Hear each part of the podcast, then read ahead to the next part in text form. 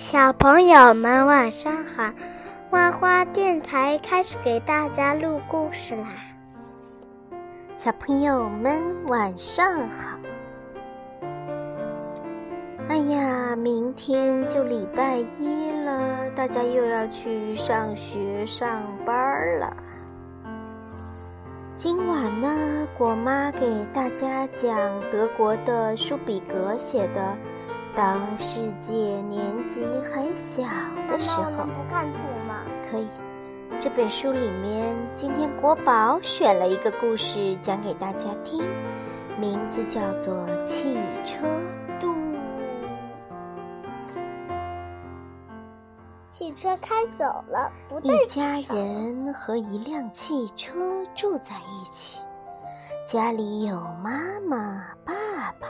一个小女孩和一个小男孩，车是白色的，可以装四个人。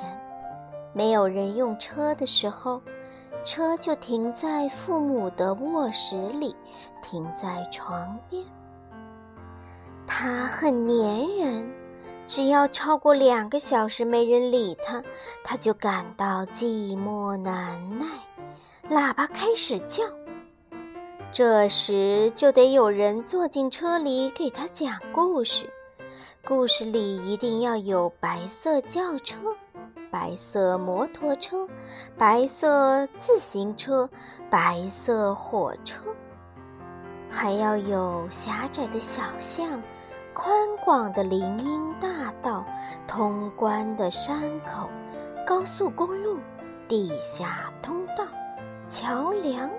交通信号灯，当然，加油站也一定不能少。但是，绝对不能提到船。汽车很讨厌船，他牢牢地记住自己对船的厌恶。这种厌恶已经深深地印在了他的脑袋里。只要他一听到“船”这个字，他的雨刷就会使劲的摆动，他会发出“你们杀了我吧”的叫声。这时要让他安静下来就很难了。人们安慰他，但这种安慰是多余的，有时候反而使事情恶化。什么叫恶化？就是变得更糟糕。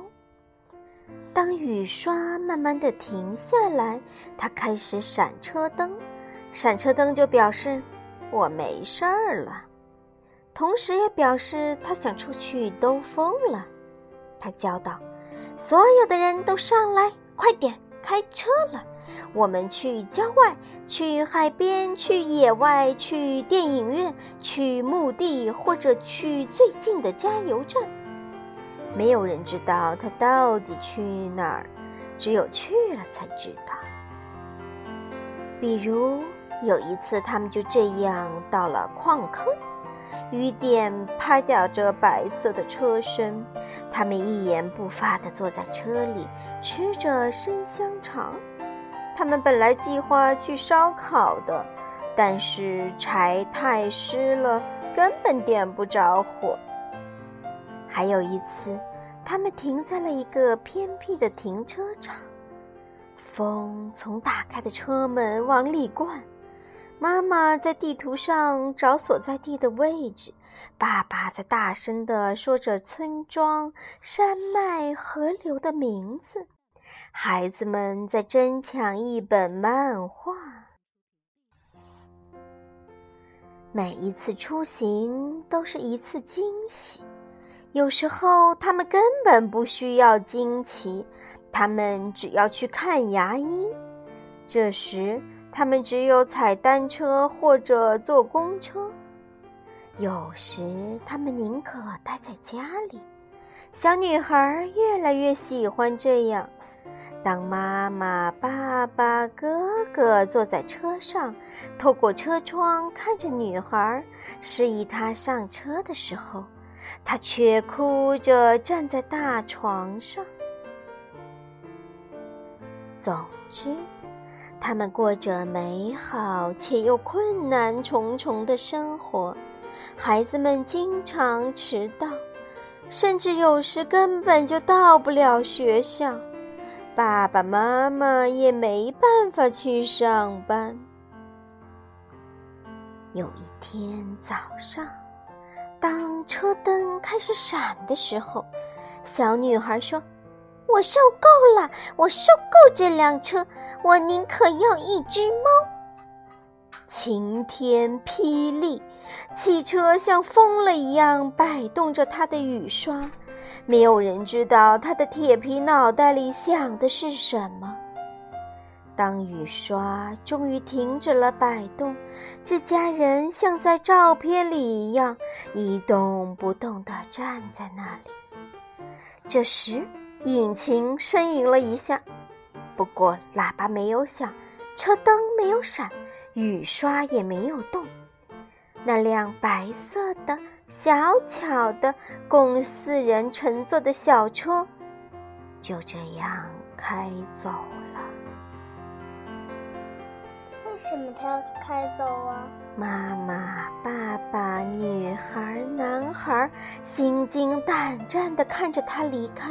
妈妈，他们先是大哭，然后又大笑。他们就这样哭和笑交替着。妈妈，为什么他们要？为什么他们要哭啊？你想想看呀，待会儿我们再说这个问题。妈妈，为什么他们要笑啊？啊，你想想看呢？我想出来。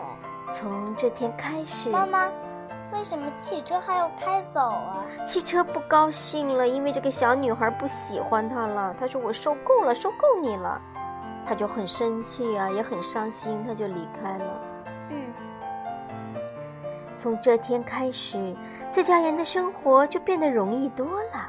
孩子们每天去上学，大人们每天去上班。那只像雪一样白、一样柔软的猫，躺在爸妈的大床上。它也像汽车一样顽固，但是它更适合一个家庭。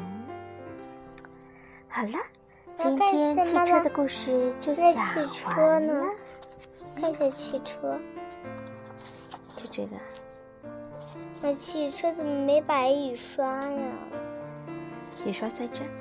小朋友们，你们喜欢这个故事吗？好啦，我们下次见。